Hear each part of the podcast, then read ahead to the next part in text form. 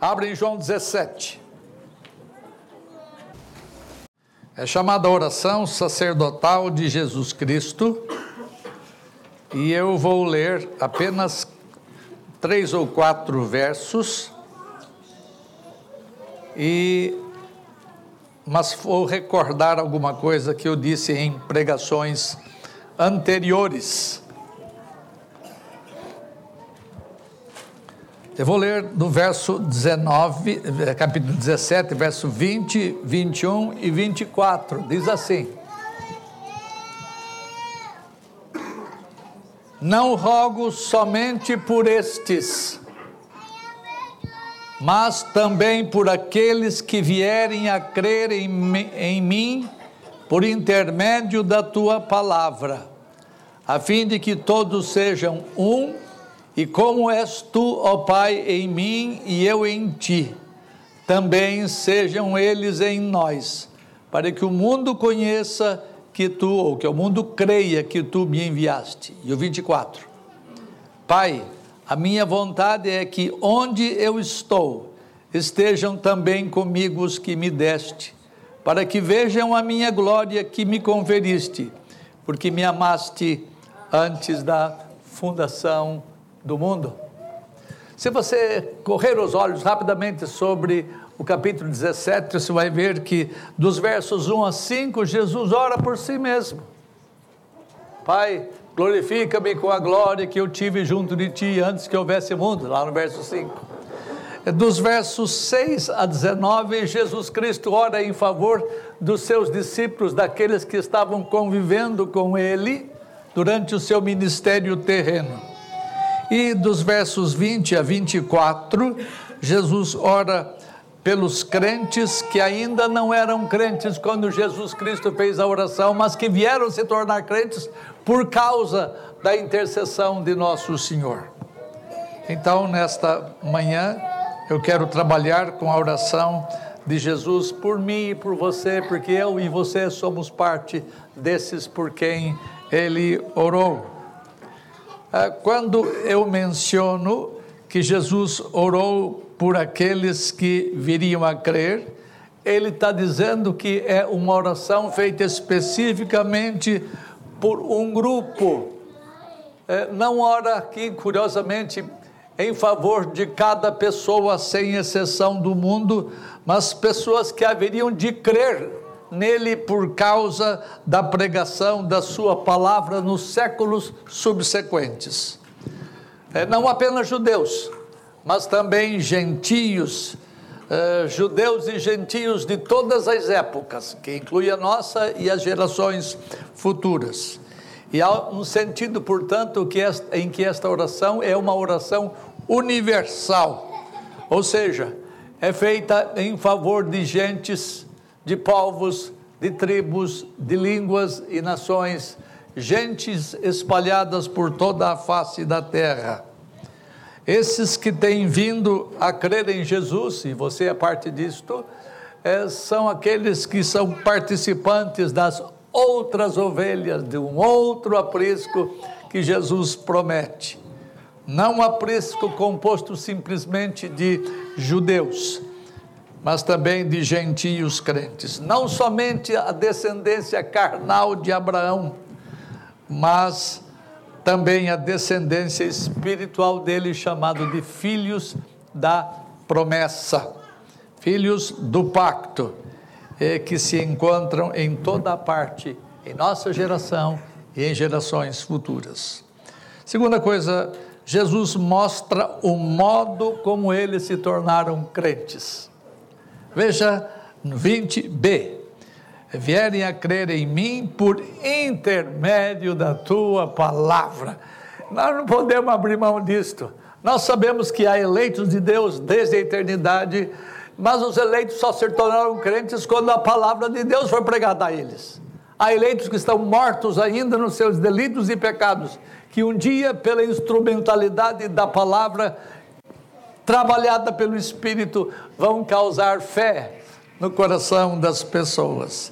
E Jesus sabia que isso ia acontecer é, a eles por causa da pregação da palavra. E nessa parte, eh, Jesus Cristo antecipou aquilo que Paulo iria falar depois com detalhes, de que a fé vem pelo ouvir da pregação da palavra de Cristo. A expressão crer em mim, que Jesus fala na sua oração, é significativa de uma fé é, inquestionável, não um simples assentimento intelectual, não sendo é, simplesmente ah, algo que a gente ouve com estes ouvidos e pondera, mas tem que haver um elemento importante na fé cristã, chamado, vou falar em latim, fiducia cordis, ou seja, a fé que vem do coração. São esses pelos quais Jesus Cristo ora. Esta é a fé é gerada pela palavra de Cristo e é o resultado da obra regeneradora do Espírito Santo. Quando Deus implanta vida em nós, quando ouvimos a palavra da pregação, então cremos. Esta é a sua história. Se você não tem essa experiência ainda, você ainda não é cristão. Por essa razão, todos nós temos que ser proclamadores da palavra. Se você quiser participar da tarefa do reino na posição mínima, na situação mínima, testifique de Cristo, porque através do seu testemunho, através da exposição da verdade de Deus, você venha a ser veículo através do qual Deus abençoa pessoas. Terceira coisa, Deus mostra o objetivo primeiro dessa intercessão. 21 a fim de que todos sejam um. É, é, este é, é, é, o objetivo da oração de Jesus Cristo. É, essa unidade já foi mencionada no verso 11, nós já tratamos dela em sermão anterior. Mas uh, lembre-se, eu quero que eles sejam um, assim como eu e tu somos um o texto aqui não está falando de unidade de essência. O pai e o filho possuem a mesma essência, são um na essência, isto é, ambos têm a essência divina. Mas não é desta unidade que Jesus Cristo está falando. Ele está falando da unidade de propósito, da unidade de sentimentos, da unidade de eh, coisas que nós queremos atingir. Então, a unidade entre os crentes deve ser deve se assemelhar à unidade existente entre as duas pessoas da Trindade, porque o Pai, o Filho e o Espírito não têm simplesmente unidade de essência, eles têm os mesmos propósitos, os mesmos alvos, as mesmas intenções, o mesmo amor, o mesmo sentimento, e assim nós devemos ter. Essa unidade deve se manifestar dessa maneira. É, na verdade, a Escritura diz que nós, os crentes, somos um só rebanho e um só pastor. E essa unidade é provocada pela ação do Espírito Santo em nós. Existe um laço muito grande de unidade em todos os crentes. Isso significa que a oração de Jesus é, por eles foi absolutamente cumprida eles têm vindo à fé e eles têm permanecido em unidade aonde quer que eles se encontrem. É, quando você, quem já viajou internacionalmente ou quem teve contato constante com pessoas internacionais aqui em nosso país, pode testificar isto. Ainda que você tenha barreira de língua, ainda que você tenha barreira de cultura, ainda que você tenha uma porção de barreiras, quando vocês se identificam como crentes, vocês passam a ter os mesmos propósitos, passam a ter as mesmas afeições, os mesmos sentimentos. E eu já estive com gente, uma vez eu fui num encontro onde eram gente de todo o sudoeste da Ásia, da América do Sul, e todos nós tínhamos barreira de língua, nos arranhávamos uh, no inglês, uh, mas todo mundo tinha o mesmo sentimento. Isso significa que a oração deles foi de Jesus foi cumprida e eles têm vindo à fé, eles têm permanecido à fé. E você vai ter a mesma comunhão com pessoas com as quais você tem barreiras de língua, de cultura, etc. Porque todos nós somos unidos uns aos outros e todos nós devemos evidenciar essa unidade. Amamos pessoas que nunca as tenhamos visto anteriormente. É como se fôssemos velhos amigos, na verdade, irmãos. Por essa unidade, Jesus Cristo ora. Quarto ponto. Jesus mostra o objetivo final. O primeiro é para que sejam um, possuam unidade. A segunda coisa uh, do seu, uh, da sua oração, o segundo objetivo, para que o mundo creia que tu me enviaste. Para que o mundo creia. Este é o alvo final do comportamento em relação à unidade dos crentes. A unidade dos crentes neste mundo não é um fim em si mesma. Ela tem em vista o testemunho do cristão, a fim de que as pessoas que nos veem e nos ouvem possam saber quem Jesus Cristo realmente é. Quando esses crentes dizem sobre quem Cristo é, eles mostram essa verdade no exemplo. E isso causa um impacto profundo nas pessoas que eh, os ouvem. É grande o impacto quando uma pessoa ouve você testificar com convicção e você demonstrar isto na vida dia, do tratamento que você tem com essa pessoa, impacta. Não é você que causa impacto, é Deus que causa impacto através do seu testemunho através da ação é, que combina com a sua teoria. É, certamente muitos crerão em Cristo é, por causa da ação do Espírito Santo no coração deles. E o instrumento dessa fé, eu já disse, é a palavra de Deus pregada. E você e eu somos uma prova cabal disso. Todo mundo aqui é capaz de testificar. Eu criei por causa da pregação da palavra. Ninguém escapa disto. Todos nós viemos a crer por intermédio da palavra. E Jesus Cristo teve a sua oração certamente ouvida. E durante as gerações, eh, milhões de pessoas vêm eh, sendo trazidas ao conhecimento de Jesus Cristo. Eu vou para o verso 24. Jesus orou para que o Pai mantivesse os seus em sua gloriosa companhia. Olha o verso 24, me acompanhe. Pai, a minha vontade é que onde eu estou estejam também comigo os que me deste, para que eles vejam a minha glória que me conferiste, porque me amaste antes da fundação do mundo. Na oração, Jesus intercede por seus discípulos para que sejam preservados limpos desse mundo, santificados pela palavra de verdade, nos versos 17 a 19. E no 24 ele fala assim: Pai, eu quero essa turma comigo sempre, para sempre. Eu quero que onde eu esteja, estejam eles também. Este é o, o grau final, esta é a, a, o cume, o cimo da redenção deles. Serem colocados junto a Jesus Cristo é, para contemplar a sua glória é o alvo final é, que Cristo conquistou para eles.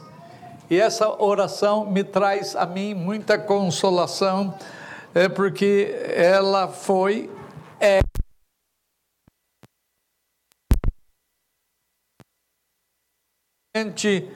por Deus. Toda essa oração é carregada de sentimentos, mas este verso tem uma tonalidade de carinho, de ternura, de afeição, como poucas palavras da Escritura. Ele faz este pedido no meio da agonia do Getsemane, na expectativa do Gólgota, do Calvário. E no meio da sua agonia, ele pediu a coisa mais preciosa que nós poderíamos desejar neste mundo estar com o Redentor para sempre. Se você não tem desejos quaisquer de estar com Jesus, você não é de Jesus, ao menos ainda eu não posso perceber isto. Que todo crente tem desejos de estar com seu Senhor. E nessa hora é tempo de intercessão. É tempo de intercessão altruística não orando por si mesmo somente. Jesus orou por si mesmo, mas não por si mesmo somente. Ele orou por aqueles que estavam com ele lá, os discípulos, os apóstolos. E ele ora por nós, gerações sem conta depois. E observe algumas eh, coisas importantes sobre o verso 24. Primeira coisa, observe o objeto da oração de Jesus. Quem é o objeto da oração de Jesus? Pai. É, é, esse é objeto, Pai. Eu já trabalhei com esse ponto lá na frente, lá atrás, quando eu disse que Jesus chama Deus de Pai Santo, chama Deus de Pai Justo. E nesta hora eu quero rapidamente enfatizar essa palavra Pai. É, é um nome muito gostoso de pronunciar. Há muito tempo eu não pronuncio isso, porque o meu pai morreu há tanto tempo. Pai é um nome doce, como mãe é um nome doce, e faz uma falta tremenda o carinho paterno, e é um nome que produz doce música aos nossos corações. E aquele que já foi adotado na família de Deus, pode perfeitamente experimentar isto. E é uma experiência agradabilíssima você estar na família de Deus e poder chamar o Supremo Rei do Universo de meu Pai. Ah, se para mim já é doce pronunciar Pai, você imagina para Jesus Cristo que tem a mesma essência do seu Pai. Ele é o Filho unigênito e é o Pai Supremo, ele chama de meu Pai, porque possui a mesma natureza. É, pai é uma expressão que ele usa muito constantemente. Meu Pai. E ele dá uma deixa para nós. E também vosso Pai mas ele é mais pai do seu filho do que de nós. Se bem que ele não escolheu ser pai de Jesus Cristo. E nós fomos escolhidos para ser filhos do Pai Celeste. Então é doce esse nome a quem Jesus Cristo se dirige.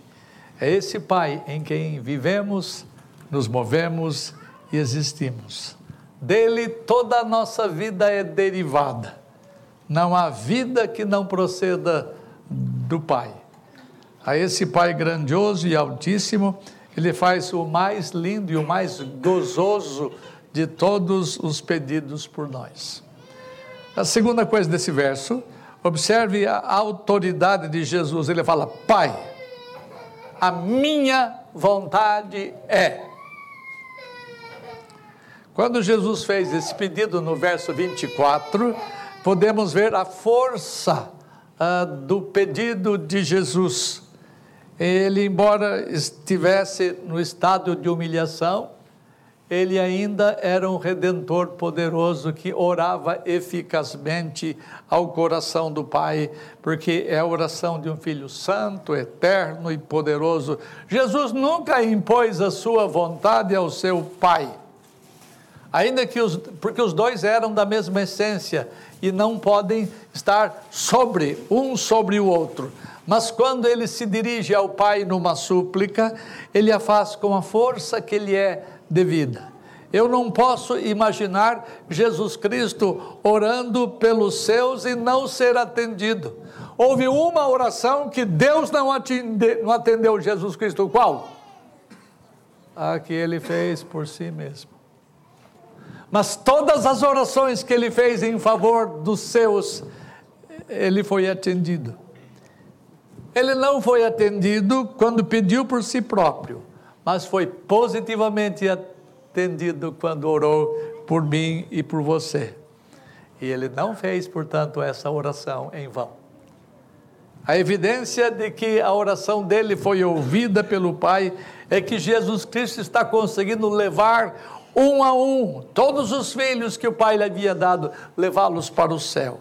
Um a um ele vai carregando consigo, eh, depois de torná-los vencedores no meio de uma luta renhida neste mundo. Dia a dia ele vai tornando sua igreja eh, militante numa igreja triunfante. E sua oração não foi em vão. Quando morre um irmão nosso, um parente nosso que pertence a Cristo Jesus, esta oração é respondida onde eu esteja, estejam eles comigo. a vontade de Cristo Jesus está sendo feita. Por quê? Porque é a oração de um intercessor poderoso que pede as coisas a que ele faz jus. Jesus não suplica uma graça como nós suplicamos. Quando ele pede ao Pai, ele pede a coisas, coisas que ele merece. É, deixa, deixa eu me fazer entender. Quando Jesus Cristo ora ao Pai, ele pede aquilo que ele pertencia porque ele pagou o preço para essas pessoas. Ele comprou essas pessoas com o seu próprio sangue. Eram delas. Primeiro, porque o Pai lhes havia dado, o Pai havia entregue essas pessoas a Ele para que Ele fizesse uma obra em favor delas. E Ele fez essa obra. Então, eu sou dele, você é dele, porque Ele nos mereceu. Não é mera graça que Ele está pedindo. Ele está pedindo que as obras dele fossem, é, tivessem pagamento. E Deus deu para ele. E Deus ouviu a oração porque Ele é quem mereceu-nos para si. É, é, é, é, é curioso falar uma coisa desta. Você sempre aprendeu que a salvação é pela graça. Eu tenho aprendido, aprendido que a salvação é pelas obras. É. Obras de quem? Dele.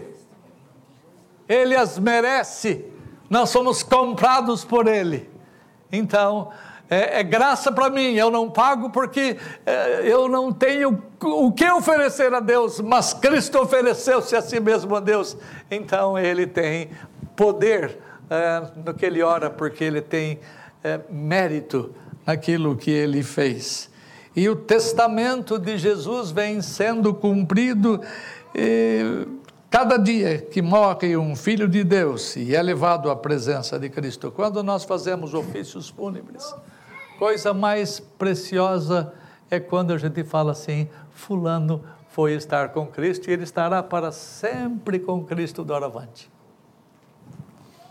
Esta vontade de Jesus é deliberada, é resoluta, é como um decreto que tem de ser cumprido.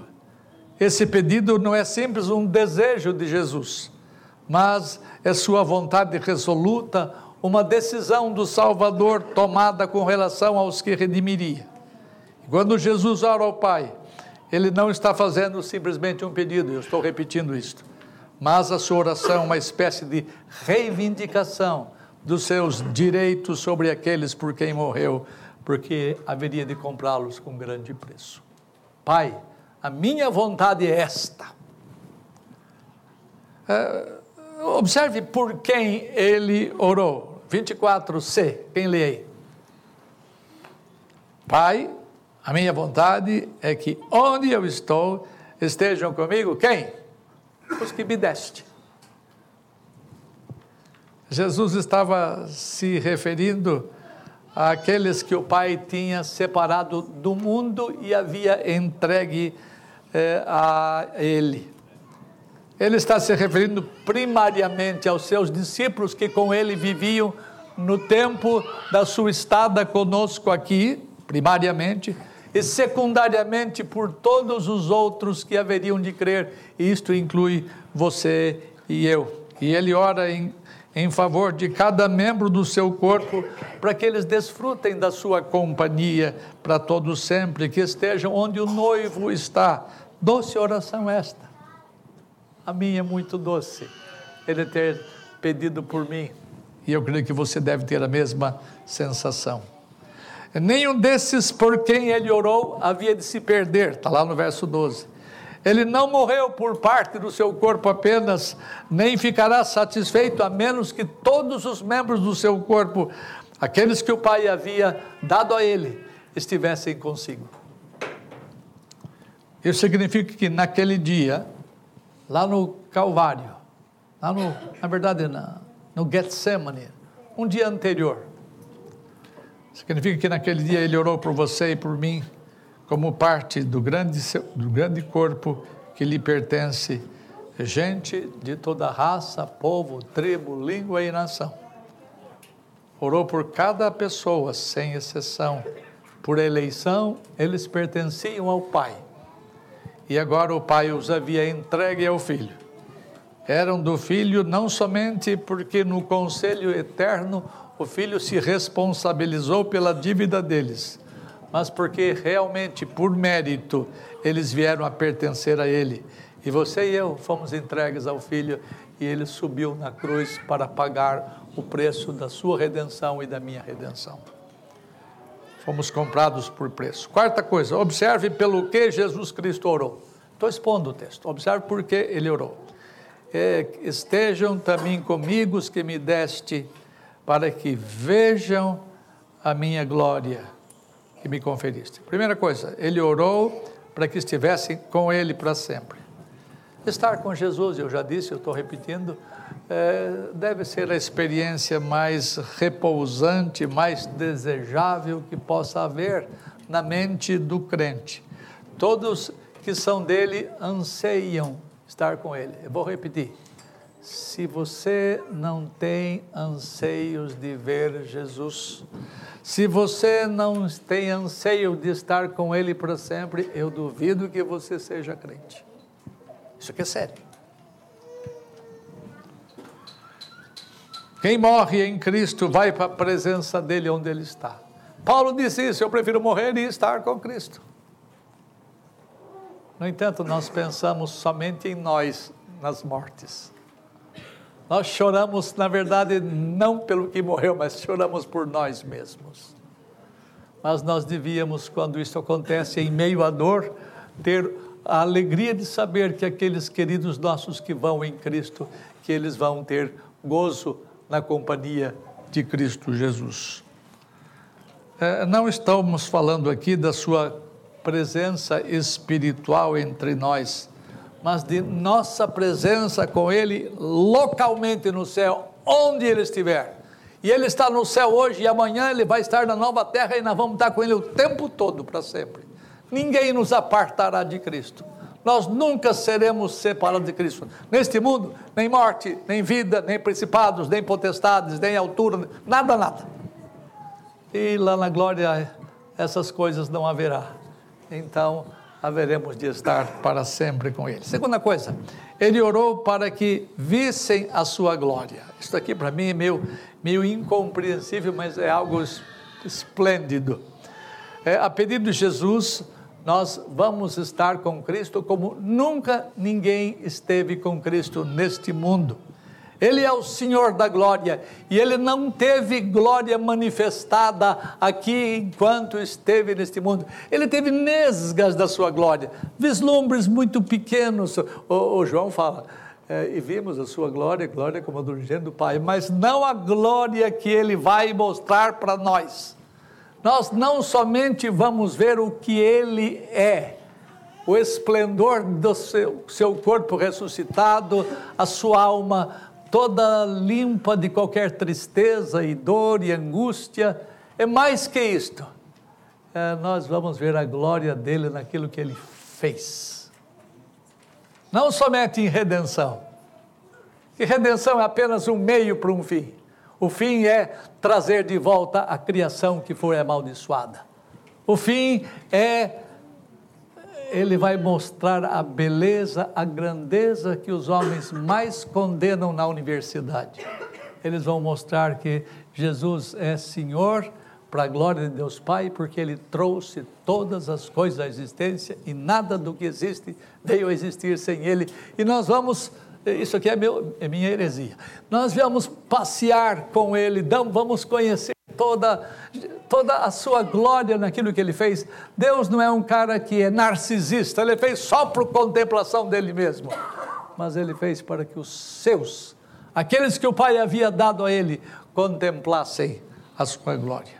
Então veremos Jesus no esplendor da sua glória majestosa, cercado de seres celestiais e cercado eh, por nós e todos nós, seres celestiais e seres humanos remidos vamos adorá-lo. E os que já morreram em Cristo desfrutam dessa gloriosa bem-aventurança. Eles já veem a face de Jesus e já contemplam parte das coisas de que ele participou e que ele trouxe à existência. Ver a glória de Jesus será a ocupação sua para sempre. Isto não encanta você, a mim me encanta. Ver a glória de Jesus será a nossa glória. Ver a glória de Jesus será melhor com qualquer glória neste mundo. Não temos nem ideia de quão gloriosa será essa experiência, mas sabemos que a oração de Jesus representa uma grande experiência para nós e haveremos de contemplar, no dizer de Paulo, o Senhor da glória. Há, um hino antigo da nossa inódia cristã que quase não é mais cantado, mas essa música diz assim no seu estribilho. Acho que eu já mencionei isto. Será para mim glória sem fim, glória sem fim, glória sem fim, ver o Senhor assim como Ele é, será a glória das glórias para mim. É isso que você vai contemplar se você pertence a Ele. É isso que você vai contemplar se você é, creu na palavra da verdade. E tomara que você que ouve as observações desse texto tenha acesos em sua alma esses anelos de estar para sempre com o Senhor, de contemplar a sua glória. Algumas coisas para terminar. Primeiro, aprenda a orar como Cristo para que Deus prepare você para o sofrimento. Lembra, esta oração não foi feita nas horas de gozo, nas horas de alegria. Foi, essa oração foi feita na hora de grande dor, de grande sofrimento. Uh, peça a Deus que você saiba orar corretamente nas horas de sofrimento, que você aprenda a ter orações uh, no lugar de outros, como é que é? Aprenda orações, uh, esqueci a palavra que eu queria usar, altruístas. Não, não, não ore simplesmente coisas por você. Não manda listinha de supermercado para Deus. Aprenda a orar pelas necessidades de outras pessoas, como Jesus Cristo fez. Quando estamos em profunda aflição, a melhor coisa é ter Deus em nossa companhia. E Deus haverá de estar conosco quando estamos próximos de Cristo Jesus. E a oração é o melhor preparativo para enfrentar lutas espirituais, pois ela indica que aprendemos a repousar em alguém maior do que nós. As nossas dores serão aliviadas quando nós aprendemos a, em lágrimas, nos dirigir ao Altíssimo. E ele não se, ele não se cansava de apelar para o último recurso para o bem dos homens, que é o seu Pai. Segunda coisa, aprenda com Cristo a partilhar dos sofrimentos dos outros. Jesus foi altruísta nisto. Jesus gastou o tempo da sua oração. Ele largou a companhia dos seus, ele largou coisas gozosas, alegres, para estar junto do seu Pai, em meio à aflição, é, pedindo, suplicando em favor de outras pessoas. Você e eu precisamos aprender a fazer isso. Orar menos por nós mesmos e mais por outros. Mas não deixe de orar por si mesmo, porque você carece disso. Você é um necessitado, você é um dependente. Mas ore pelos outros, para que uh, Deus se agrade da sua oração altruísta e abençoe você e aquelas pessoas por quem você ora. Terceira coisa, aprenda a gastar tempo prioritariamente com Deus. É, ele deixou seus discípulos e foi ter, foi ter comunhão com seu Pai. Afinal de contas, os caras com quem ele conversava eram gente importante entre os homens. Ele conversava com Pedro, com Tiago, com João, gente fina. Mas eh, ele preferiu a companhia de Deus e ele afastou-se deles, até falou assim: Ficai aqui e vigiai comigo, eu vou tratar com o chefe sobre o que está se passando. E eles não deram nem tchum. Eles dormiram enquanto Jesus uh, gastou o seu tempo prioritariamente em favor dos seus. Então, aprenda a fazer uma coisa que me é duro aprender. Entra no teu quarto, fecha a porta e orarás a teu pai que está em secreto. Conversa com ele. É, pelo menos você não vai ser hipócrita nas orações secretas. Aqui é possível orar hipocritamente. Oh Deus, nosso. E nós falamos coisa que é bonito, que é certo, né, que é errado. Mas nós nem sempre somos honestos.